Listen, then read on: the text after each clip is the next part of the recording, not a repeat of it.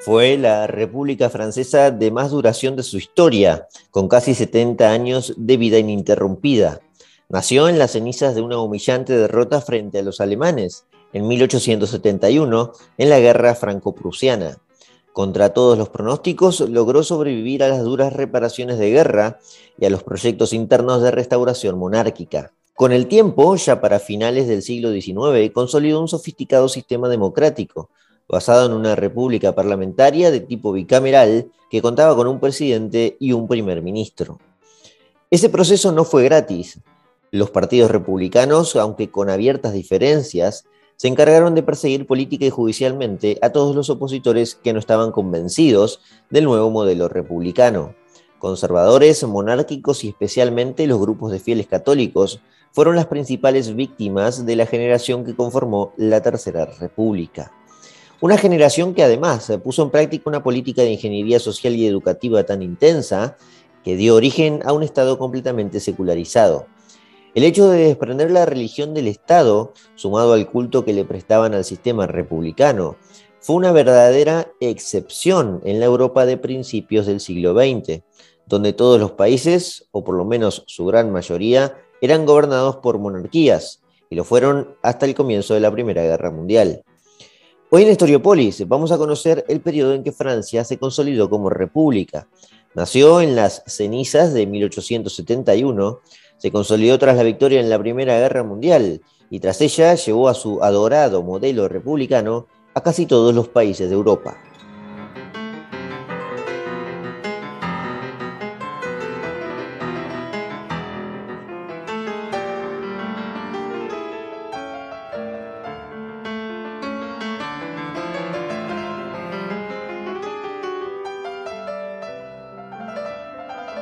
La Tercera República Francesa tiene una importancia crucial en la historia de Francia, pero ojo, también la tiene en la historia de Europa, bueno, especialmente en el siglo XIX y en la conformación de todos los sucesos que iban a, ocurrir ya en el siglo XX. Nació, como escuchamos en la introducción, tras la catastrófica derrota contra los prusianos y en medio también de un caos político incontrolable, un caos político interno que por supuesto vamos a ver hoy. Ese suceso, la derrota contra los prusianos, fue como tocar fondo para Francia. Luego sí supo resurgir después de años de, dificultades y supo resurgir con bases republicanas bien sólidas. Y también, ya luego en la Primera Guerra Mundial, llegaría a su máximo apogeo.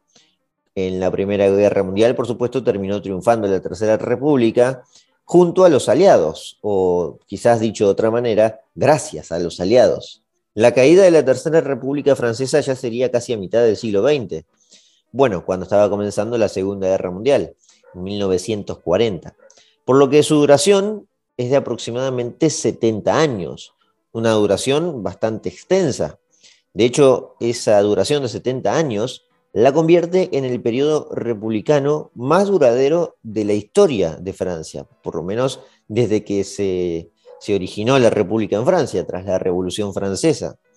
Porque incluso la actual, donde gobierna eh, Emmanuel Macron, todavía no pudo igualar esos 70 años. La, la, actual es la Quinta República y nació en el año 1958. Si no pasa nada extraño, seguramente igualará y superará a la Tercera República, pero recién lo hará en el año 2028. Allí llegaría a los 70 años. Por lo que hoy, eh, entonces, en Estudiopolis, vamos a repasar el periodo republicano más importante de la historia de Francia, para que se entienda la magnitud de, esta cuestión, de este tema. La Tercera República Francesa duró entre 1871 y 1940. Por eso se la, se la toma como, como 70 años, porque la batalla de Sedan, que fue la derrota de los franceses contra los prusianos, ocurrió en 1870, así que tranquilamente se puede tomar esa cifra de 70 años como número exacto, alrededor de 70 años. Pero claro, todo esto lo vamos a hacer no sin antes entender el contexto previo. Algo ya hemos tocado de Francia, por cierto, en este podcast, en este 2022. De hecho, fuimos al origen de su historia medieval, cuando subimos aquellos capítulos de la dinastía de los Capeto y los Valois, y hemos repasado también la historia de los Borbones, la última dinastía de los franceses antes de que se eh, produzca la Revolución Francesa. Sin embargo, la Francia que, que, vamos a ver ahora no tiene nada que ver con aquellas dinastías añejas, incluso poco que ver con la, dinastía de los Borbones, a pesar de haber llegado a su restauración posteriormente. Algunos se puede preguntar, ¿cómo es posible que Francia haya tenido cinco repúblicas? Porque mencioné recién que la que está atravesando hoy Francia es la quinta república, y hoy vamos a repasar la tercera. Bueno, es una pregunta más que válida y demuestra un poco lo difícil que fue instalar una república en un lugar que había sido durante toda su historia monárquico. La primera república, como todos saben, nace en la Revolución Francesa. Nació en el año 1792. Una de sus primeras medidas fue abolir la monarquía, bueno, y luego ejecutar al rey, al famoso Luis XVI. Esa, esa república fue iniciada por los girondinos y después continuada por los jacobinos. Duró hasta el momento en que Napoleón se proclamó emperador, aproximadamente hasta el año 1804, así que duró muy poco. La primera duró, eh, bueno, un poco más de una década. La segunda se instauró en las revoluciones de 1848, como ven, mucho tiempo después, cuando depusieron ya al último monarca, eh, Luis Felipe de Orleans, en las famosas revoluciones de 1848. Pero esta duró incluso menos que la primera. La primera dijimos que duró aproximadamente una década. Bueno, esta duró apenas cuatro años. En 1852 se coronó emperador el sobrino de Napoleón. El sobrino de Napoleón era ya conocido como Napoleón III y fue conocido más como, como un imperio y no tanto como una monarquía. Eh, Napoleón se había, había sido elegido, de hecho, en esos cuatro años de república como presidente. Lo habían votado muchos franceses. Y luego ya se proclamó como emperador y duraría hasta, bueno, hasta la derrota de la guerra franco-prusiana, que es aquí donde nace la tercera. Porque tras Napoleón III, en 1870, cuando cae derrotado y es capturado por los alemanes, nace la Tercera República, la que vamos a ver ahora, de 1870 a 1940. La Cuarta República nace ya después de la Segunda Guerra Mundial, tras la caída del nazismo. Nace en el año 1946 y dura apenas 12 años, porque esta tuvo una enorme inestabilidad política. Duró hasta el año 1958. En ese momento, Charles de Gaulle aprobó una constitución ultrapresidencialista y allí nació entonces la Quinta República. En el año 1958 que es la que dura hasta hoy, con Emmanuel Macron a la cabeza. Antes de profundizar en detalle el recorrido de la Tercera República, es necesario que tengamos en cuenta algunos aspectos generales que, que que remarcar para entender el contexto. ¿no? Uno de ellos, evidentemente, es la política exterior. La política exterior que nació a partir de la derrota franco-prusiana en la Tercera República. La diplomacia francesa se basó en renegar de Alemania constantemente, porque los prusianos habían humillado completamente a, Francia en esa guerra y además la habían derrotado en pocos meses, en menos de un año. Alemania además era la gran potencia industrial a fines del siglo XIX. Por lo tanto, aunque Francia quisiera, no podía enfrentarlo mano a mano en una venganza rápida, de ninguna manera. Alemania, eh, de hecho, se consagró como, eh, como el imperio alemán, unificando todos los, estados tan independientes, eh, antiguos del Sacro Imperio en ese territorio, tras ganarle a Francia. Esto lo habían logrado los Hohenzollern, que, pudieron unificar Alemania, y que por cierto en Historiopolis hicimos un capítulo de esta dinastía tan importante de, Alemania. Si quieren saber un poco de historia alemana, recomiendo mucho el capítulo de los Hohenzollern. La sociedad en general en Francia vivía en el resentimiento contra Alemania, y no era difícil de entender. ¿eh? Tal es así que en las escuelas ahora ya completamente estatales en la Tercera República, se enseñaba a no olvidar las regiones perdidas en aquella guerra, en la guerra contra los prusianos, la de 1871. Las regiones perdidas eran nada más y nada menos que la de Alsacia y Lorena, al este de Francia y por supuesto al oeste de Alemania. En ese momento eran alemanas. El problema es que militarmente Francia no tenía forma de hacerle frente a los prusianos, o en este caso ya a los alemanes. Igualmente, la Tercera República destinó muchos recursos económicos ¿eh? a, expandir sus ejércitos y sus tropas, pero aún así no estaba en condiciones de buscar venganza eh, o de triunfar en la búsqueda de su venganza, digamos. Así que la diplomacia se basó en lograr alianzas con otras potencias que protejan a Francia de cualquier otra invasión alemana. Una de esas potencias fue Gran Bretaña, lo que dio origen en 1904 ya con la República Consolidada a la Entente Cordiale. Además lograron grandes acuerdos en ese momento, ya que ambos compartían un gran imperio colonial. Inglaterra se expandía cada vez más en sus colonias a principios del siglo XX. Recordemos también que Francia explotaba casi todo el norte de África. Y digo explotaba así porque ningún francés decidía irse a vivir a sus colonias en África. ¿eh? No era como, como lo que fue la hispanidad aquí en América, que, venían a mansalva españoles. No, no. Allí nadie, todos estaban de acuerdo con el coloniaje francés en África, pero ninguno quería ir a vivir a las colonias de francesas. Era un ultraje colonial también típico de la época, esto hay que entenderlo con ojos de, de ese momento. Aunque no fue hace mucho, había otra mentalidad en la cabeza de la gente. Lo cierto es que la Entente Cordiale, esta que nació entre Inglaterra y Francia, fue un tratado clave para los franceses, especialmente para los franceses. Y más aún cuando a este acuerdo se sumó el imperio ruso, uno de los imperios más poderosos de ese momento, dando origen ya a la famosa Triple Entente, lo que era la unión entre París, Londres y San Petersburgo. Por otro lado, la Tercera República también promulgó la modernización de la economía, dando paso al crecimiento industrial, al avance tecnológico y al impulso de la industria automotriz.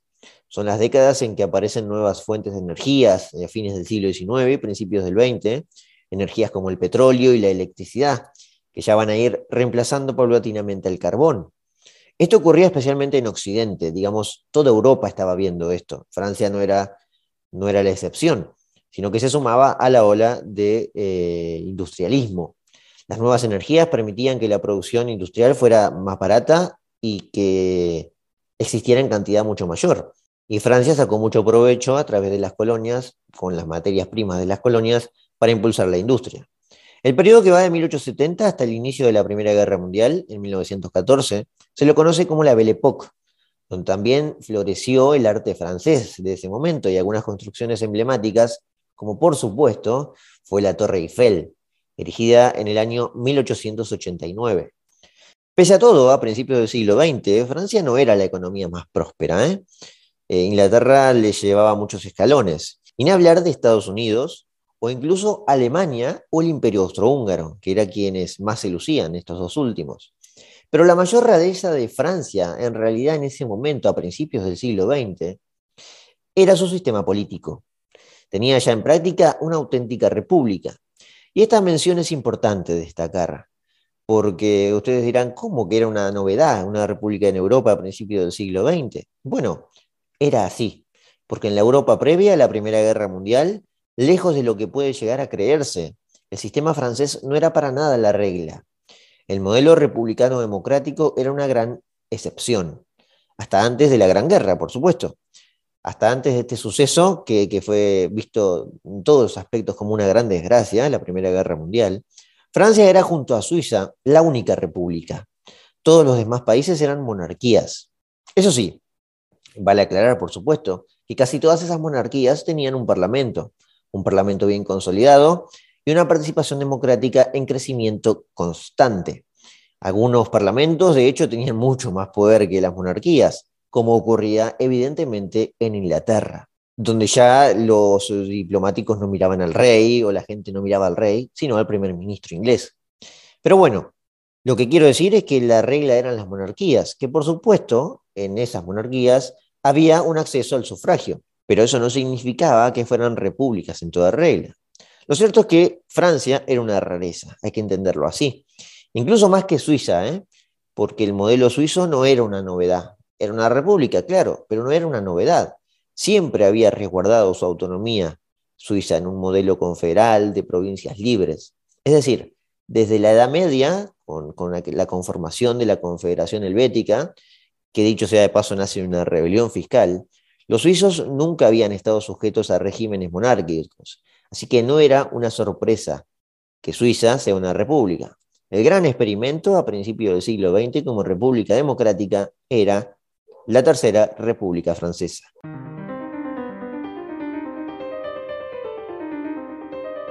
Bien, Sabiendo esto, podemos avanzar en un pantallazo que, me parecía correcto hacer de la Tercera República y del contexto en el cual eh, nos vamos a desarrollar. Porque ahora sí vamos a ver en detalle y nos vamos a meter en la piel francesa. Nos vamos a parar obviamente en el comienzo de la Tercera República, 1870, cuando los franceses pierden la guerra contra los prusianos, que eran, como dije, gobernados por los Hohenzollern. Los prusianos habían arrasado con Francia. Tomaron la capital París, capturaron a Napoleón III y proclamaron el nacimiento del imperio alemán en el mismísimo Palacio de Versalles, como una forma de burla tremenda para los franceses. Allí se ungió, obviamente, el Kaiser Guillermo I de Hohenzollern. En ese momento, en 1871, los Hohenzollern habían tocado el cielo con las manos. Como contraposición fue el, el fondo para Francia, que ya venía de capa caída. ¿eh? Primero, especialmente tras una derrota inesperada en México, sí, muy lejano. Esa derrota en México había frenado muchísimo la expansión colonialista de Napoleón III. Napoleón III era un emperador relativamente popular. Como ya mencioné, había sido elegido presidente por muchos eh, franceses. Y en sus 20 años de gobierno, el país había crecido bastante. La red de ferrocarriles durante el imperio de Napoleón, Napoleón III, se había multiplicado por seis durante su periodo. ¿eh? Pero esa derrota en México, en una época de colonialismo a pleno, era una muy mala imagen para Francia y más aún contra una Prusia imparable. El imperio de Napoleón III básicamente no se esperaba semejante avasallamiento y tampoco que fuera tan rápido por los prusianos.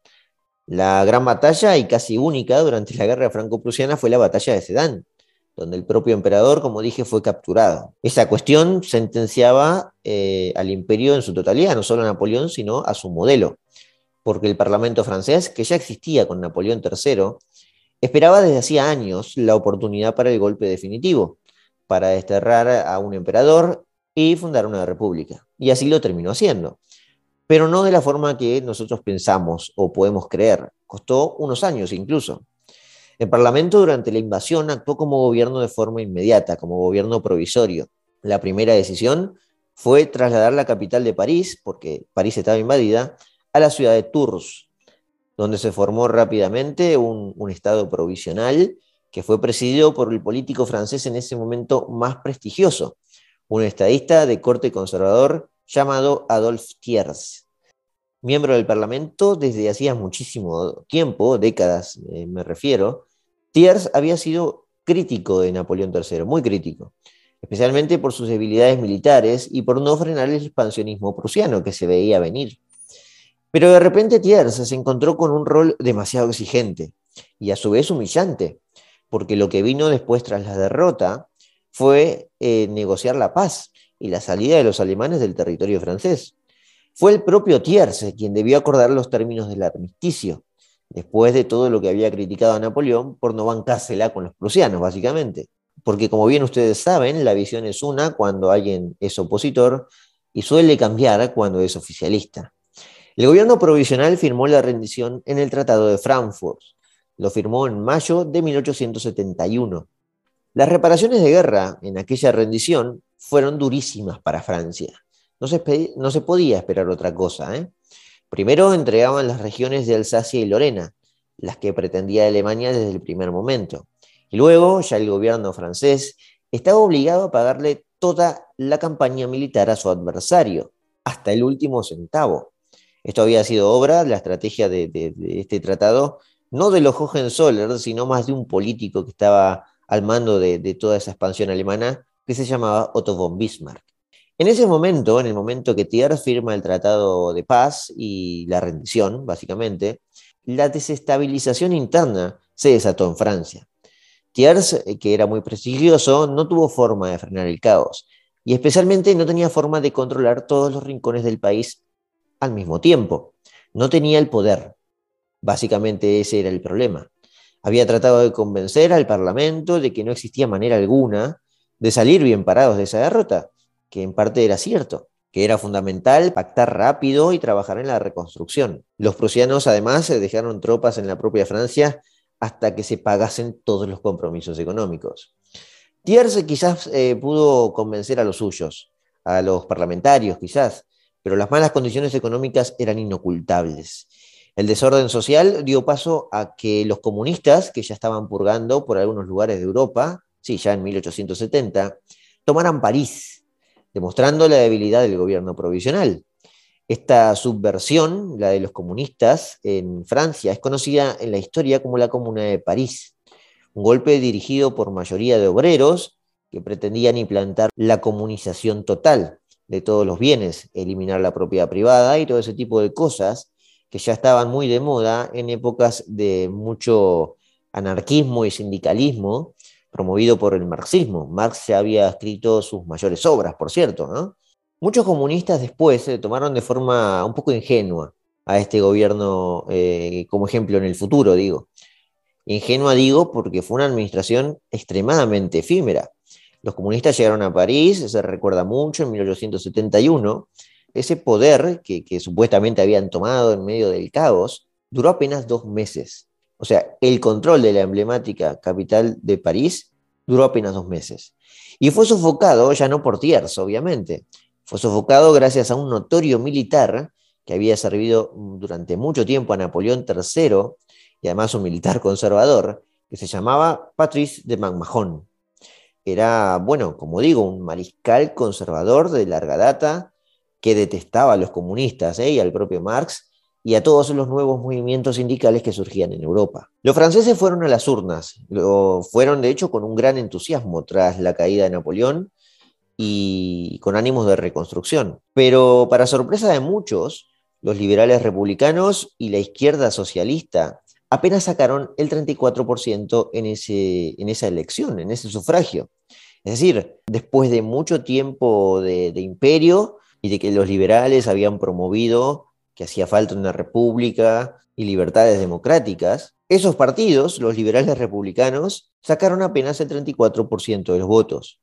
El triunfo de aquella primera elección legislativa que daba origen a la Tercera República se lo llevaron, para sorpresa de muchos, los partidos monárquicos, que sacaron el 64% de los votos.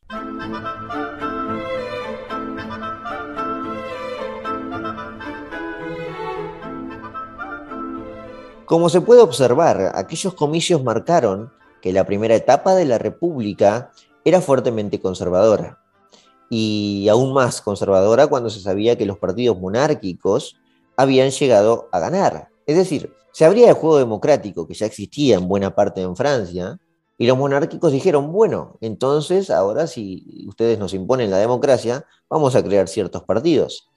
Y esos partidos terminaron ganando en la elección. Los dos partidos con más poder en el Parlamento y que más votos sacaron fueron, eh, bueno, como dije, los, monárquicos, pero eran, eh, se dividían, digamos, en legitimistas de distintas casas. Por un lado estaban los legitimistas de la Casa de Orleans, que pretendían coronar a un nieto de Luis Felipe I, el último rey de Orleans. Y por el otro estaban los legitimistas de la Casa de Borbón, que exigían una nueva restauración borbónica en el nieto de Carlos X. Los Borbones habían restaurado en el año 1815. Llegó primero Luis XVIII, que reinó hasta 1820, y de 1820 hasta 1830 reinó Carlos X. Entonces ahora los partidos eh, a favor de los Borbones querían coronar a un descendiente de Carlos X, al nieto, que se llamaba Enrique. Si este triunfaba, que por cierto estuvo a punto de hacerlo, hubiera sido coronado como Enrique V de Borbón. Como ya saben, los Borbones tenían una historia importante en Francia. Desde gobernaban Francia o gobernaron Francia desde el año 1589. Esto está, por supuesto, en el capítulo de Historiópolis de los Borbones, que también es un capítulo, creo, imperdible para entender eh, a la Francia misma. Enrique, eh, este Enrique V de Borbón, que era nieto de Carlos X, era también sobrino nieto de Luis XVI, tenía un parentesco con el último rey que habían guillotinado. Pero Enrique pedía muchas garantías para volver, y este fue el principal problema. Pretendía además eliminar la bandera tricolor francesa, la que se había establecido ya en la Revolución Francesa. De hecho, eh, para Enrique esa bandera simbolizaba la representación más terrorífica de la Revolución Francesa, y no quería saber nada de aquello. Entonces pidió, pidió exigencias para que su reinado no sea algo efímero, como veían también todos los que eran coronados en ese momento en Francia, que duraba quizás unos años y quizás se encontraba de repente con una revolución. Así que al fin y al cabo, entre exigencias y disputas internas, los proyectos monárquicos no prosperaron. Y el gobierno provisional de Thiers, tras las dolorosas reparaciones de guerra contra Alemania, ya tenía las horas contadas. El Parlamento francés terminó sacando a Thiers y eligiendo un nuevo presidente. El ungido fue nada más y nada menos que el mariscal Patrice de MacMahon, aquel conservador que había sofocado la revuelta comunista de París. MacMahon simpatizaba con la monarquía, bueno, era un monárquico definitivamente, pero viendo que no podía conseguirlo en el corto plazo, porque las negociaciones no eran fáciles, su presidencia se basó en impedir el avance republicano que aunque no era mayoritario, como se había visto en las elecciones anteriores, las que mencioné, las de 1871, concentraba así un buen caudal de, gente en las principales ciudades y a través de la prensa y de algunas manifestaciones civiles generaban cierto desorden social los republicanos. Querían eh, abrir el juego democrático y querían especialmente un republicano en el poder y no un monárquico. Los republicanos también exigían la secularización total del Estado, y esto va a ser una cuestión importante, pero que en ese momento esa cuestión, para Mahón, como fiel católico que era, era una completa locura. Jamás, bajo ningún aspecto, Mahón iba a permitir una secularización al estilo de lo que pretendían los republicanos. Mahón era muy apreciado en el interior del país, en las zonas rurales, especialmente por su glorioso pasado militar, como mencioné. Con el paso del tiempo, igualmente muchos conservadores se fueron convenciendo de que si no se podía tener una monarquía hereditaria como Dios manda, con un rey que vigile el funcionamiento del Parlamento y ese tipo de cosas, la alternativa quizás era aceptar la República, pero aceptarla con un legitimista en el poder, como era en este caso MacMahon. Durante su gobierno, a pesar de que los republicanos no lo recuerdan precisamente con mucha simpatía, se establecieron las nuevas leyes constitucionales, se creó un parlamento bicameral compuesto por una Cámara de Diputados, que eran elegidos además de forma directa, y se creaba también un Senado, donde los congresistas serían elegidos ya de forma indirecta. También eh, resurgía la figura del primer ministro, como una especie de segundo al mando que respondía ante el presidente y ante el poder legislativo. En este momento es que se abre el juego de la Tercera República, con un presidente, un primer ministro un Congreso con, con una Cámara de Diputados elegidas de forma directa, con voto directo, y una Cámara de Senadores elegidos de forma indirecta. Pero este orden ya democrático en toda regla sentenciaba en la práctica las aspiraciones monárquicas, las aspiraciones de los legitimistas que habían ganado aquella elección. El régimen republicano democrático ya estaba en ejercicio y cuando se puso en ejercicio era difícil de frenar. MacMahon quizás sin darse cuenta, había convalidado su propio fin. ¿Por qué su propio fin? Bueno, porque en una república democrática, como ya la estaba sentenciando MacMahon, un día podés estar en el poder, pero otro día no. No tiene ninguna relación a una monarquía, como quizás era en el fondo la exigencia de los legitimistas y del propio ahora presidente, MacMahon. En el año 1876 se celebraron unas nuevas elecciones legislativas, donde los republicanos triunfaron de manera contundente. En la Cámara de Diputados, entre los dos partidos republicanos, sacaron el 54% de los votos y pasaron a ser mayoría, obviamente. En el Senado la mayoría continuó siendo monárquica, ¿eh? pero por apenas un solo escaño. Al año siguiente, ya en el 77, la Cámara Baja no le permitió a MacMahon nombrar a su primer ministro, por lo que ahora este terminó cerrando temporalmente el recinto de diputados lo que derivó, por supuesto, en un escándalo institucional. Y MacMahon debió llamar a nuevas elecciones por un montón de problemas internos. Ya en las elecciones, en las nuevas elecciones, los monárquicos volvieron a perder. La suerte estaba echada para MacMahon. Había apostado por continuar en el poder a través de un sistema republicano democrático, pero el propio sistema que él había aceitado se lo terminó devorando. En 1879 MacMahon perdió incluso el apoyo del Senado y terminó dimitiendo. Esta primera etapa conservadora de la República se terminó allí, en 1879. El lugar de presidente lo ocupó un político, un político ya republicano, obviamente, en toda regla, que se llamaba Jules Grevy, y que ya este no dudó en comenzar un periodo de transformaciones en el Estado bastante ambicioso, con la idea fija y la, idea base de construir un nuevo régimen, donde ya personas como, como Mahon no puedan tener acceso al poder. Su objetivo principal se concentró en dos frentes muy específicos, el, el objetivo ya de Grevy y de sus sucesores. Esos dos frentes eran la educación y la secularización absoluta. Durante los siguientes años, el Congreso va a reformar todo el sistema educativo. A través de distintas leyes, la educación pasaba a ser gratuita, obligatoria y laica. El clero católico no pudo ejercer demasiada oposición a todo esto, ya que desde la Revolución Francesa su poder había sido mm, liquidado en gran parte y además de sus bienes expropiados en, su totalidad. La intención de los republicanos era consolidar de una vez y para siempre un nuevo sistema, un sistema de gobierno basado en el sufragio universal y en la democracia popular, donde la única autoridad era el Estado-nación. Básicamente, aquí se solventó el modelo republicano democrático francés, que se basó muchísimo en el de Estados Unidos. Sin embargo, el sistema francés fue mucho más ambicioso que el de Estados Unidos. Por ejemplo, los norteamericanos no ejercían tanta presión en la educación o en, el proceso de secularización. De hecho, respetaron muchísimo los, los distintos cultos en Estados Unidos. Lo de Francia a finales del siglo XIX es distinto, fue un proceso aceleradísimo de ingeniería social. Y a decir verdad, terminó dando sus frutos. Las iglesias católicas y todo lo relacionado a Dios pasaron a ser apuntados como perversiones antiguas y las fuerzas conservadoras, ya en el plano político, quedaron completamente desvanecidas. Jean Ferry, un político francés acérrimo defensor del colonialismo, fue el gran impulsor ideólogo y legal del anticlericalismo francés. Hay muchos, por cierto, ¿eh? por no decir que eran todos los intelectuales de la época antirreligiosos, pero Ferry tenía una obsesión con este tema. Una obsesión secularizadora, de hecho, que se puede resumir en la siguiente frase, una frase suya, obviamente.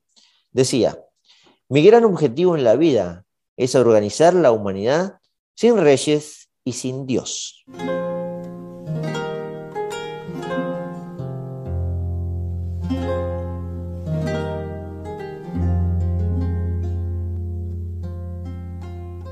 No crean que a principios del siglo XX el anticlericalismo francés bajó su tono. No, no, fue todo lo contrario. Algunos políticos del momento decían sin tapujos que no debía quedar ni un sacerdote en el país que pretendiera llenarle la cabeza a los niños. Pero el alboroto explotó en el año 1904, con un escándalo político que puso en jaque a la propia República. La prensa publicó un archivo del Ministerio de Guerra donde el gobierno intentaba llevar adelante una depuración dentro del ejército francés. Todos los elementos considerados antirrepublicanos tenían que ser desterrados. Es decir, necesitaban crear una, vigilancia que impida el ingreso de, bueno, conservadores antirrepublicanos. Dentro de, ese, de esos grupos estaban los católicos, los monárquicos, los derechistas no tenían que ingresar y si lo hacían, el, objetivo era mantenerlos vigilados. La información recogida en aquel acontecimiento mostró que los altos mandos del gabinete francés tenían en sus manos 20.000 fichas con información de los oficiales. En las fichas se detallaba si ellos o sus familias iban a misa, si participaban en procesiones, si comulgaban, si educaban a sus hijos en colegios religiosos, si tenían a sacerdotes entre sus amistades, entre muchas otras cosas más. ¿eh? Por ejemplo, también si se declaraban creyentes, monárquicos o antimasónicos, incluso si tenían amigos reaccionarios. Esto vino a demostrar lo que la consolidación política de la Tercera República estaba llevando a cabo. Aquello era nada más y nada menos que una persecución política por parte del Estado hacia los ciudadanos disidentes.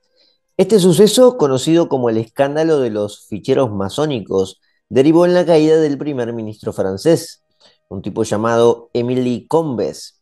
Era una figura política de renombre en aquel momento dentro de todo el anticlericalismo francés. El nuevo primer ministro que llegó para solucionar aquel, aquel problema se llamaba Georges Clemenceau. Se encargó de atenuar aquel estallido. Igualmente Clemenceau era un gran defensor del sistema laico y también odiaba a la Iglesia Católica, según la norma de lo que era toda la política francesa. Pero entendió que quizás había llegado demasiado lejos todo aquello. Una de las curiosidades de Clemenceau fue su oposición a un diputado en aquel momento, un diputado de su propio partido, sobre un proyecto que planteaba permitir el voto femenino. La curiosidad de aquel hecho no fue su oposición, porque la mujer en aquel momento no votaba en ningún país del mundo. Lo curioso fue la respuesta de Clemenceau.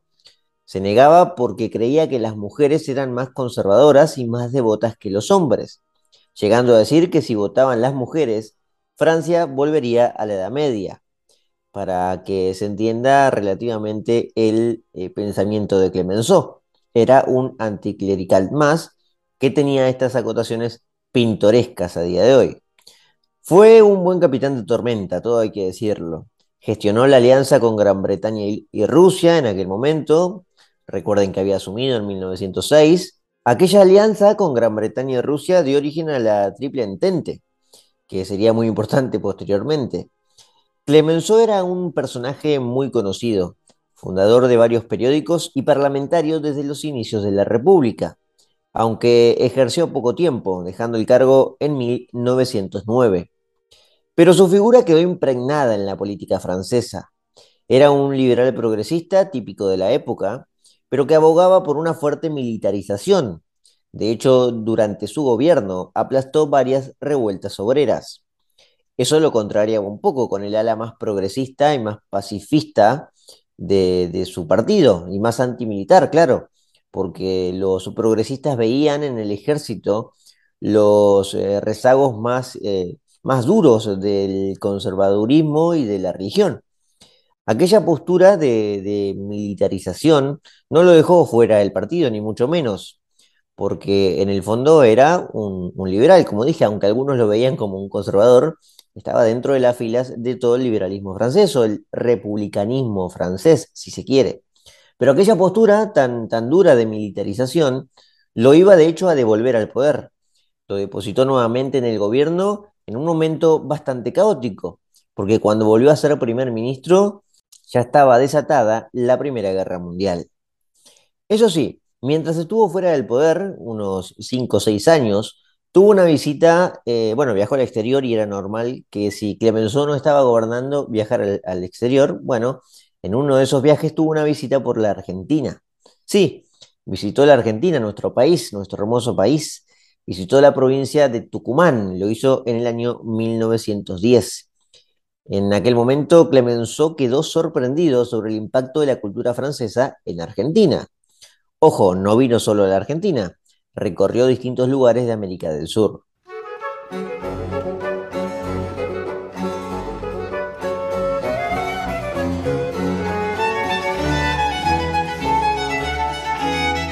Cuando empezó la Gran Guerra, en sus habituales artículos en la prensa, Clemenceau levantó los ánimos belicistas y se cansó de criticar al gobierno sobre cómo se movía en la guerra.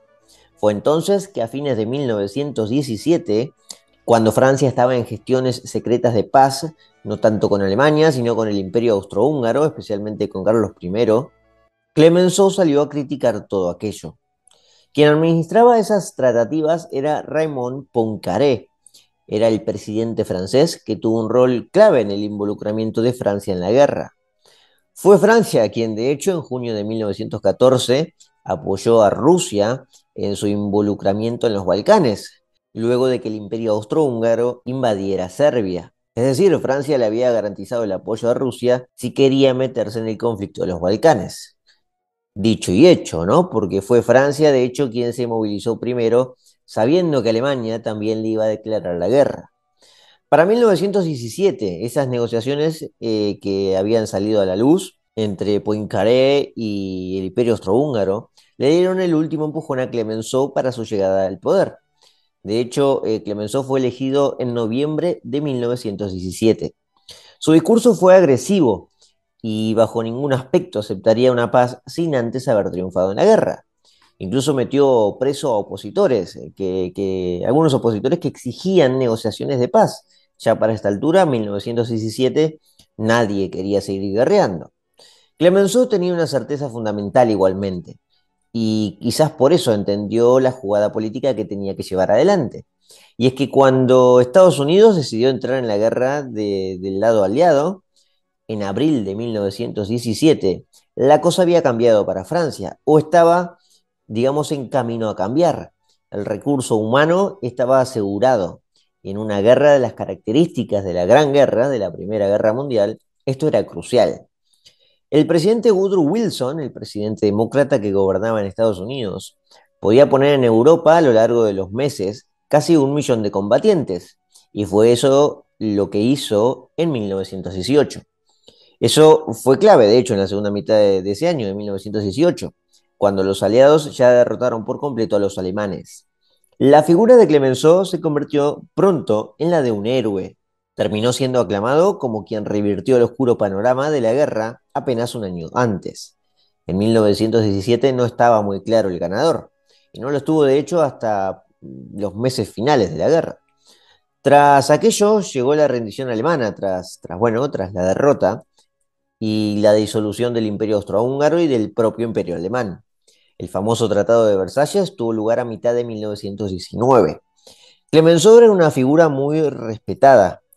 Eh, fue muy duro también con el Tratado de Versalles. De hecho, lo vio como muy liviano para Alemania, Clemenceau. Pero igualmente tuvo que dejar el cargo como primer ministro en 1920. Su aspiración era tomar la presidencia, pero el Parlamento no le dio el visto bueno se terminó retirando de la política y Clemenceau terminó falleciendo, eh, de vuelta como un héroe, en 1929. El triunfo de Francia y del todo el sistema republicano en la Primera Guerra Mundial consolidó a la propia Tercera República. Pero claro, con el diario del lunes, los costos fueron demasiado altos.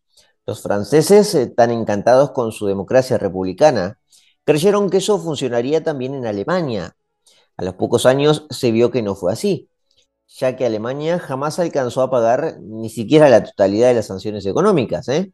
ni la mitad, aquellas sanciones económicas que, que estaban previstas en el Tratado de Versalles. Como castigo de aquel incumplimiento, las tropas francesas tomaron el Valle del Ruhr, una región fuertemente industrializada de Alemania. Allí los franceses se ganaron todo el odio de los alemanes que hicieron emerger por este lado los alemanes desde aquella presunta panacea de la democracia republicana a un popular líder socialista llamado Adolf Hitler. Todo lo que vino después ya es historia conocida. La democracia no fue la pacificación para Alemania, sino todo lo contrario. En 1940, los nazis, luego de cuatro años de escalada expansionista, donde por cierto también de paso recuperaron aquel valle del Ruhr, terminaron invadiendo Francia y sellando la ocupación total en la batalla de Dunkerque, en el mismo vagón de tren en el que los alemanes habían firmado el armisticio que había puesto fin a la Primera Guerra Mundial. Los franceses le entregaron la llave del país a Hitler y lo habían hecho aparte en pocos meses.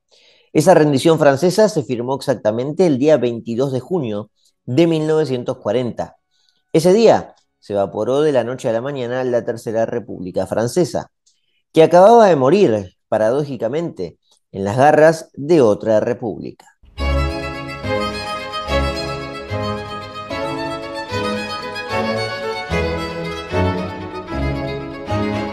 Bien, si les gustó este episodio, los invito a que se suscriban como siempre en Spotify o en YouTube o en donde quiera las plataformas que escuchen Storiopolis. Este es un capítulo más donde repasamos a uno de los protagonistas de la Primera Guerra Mundial.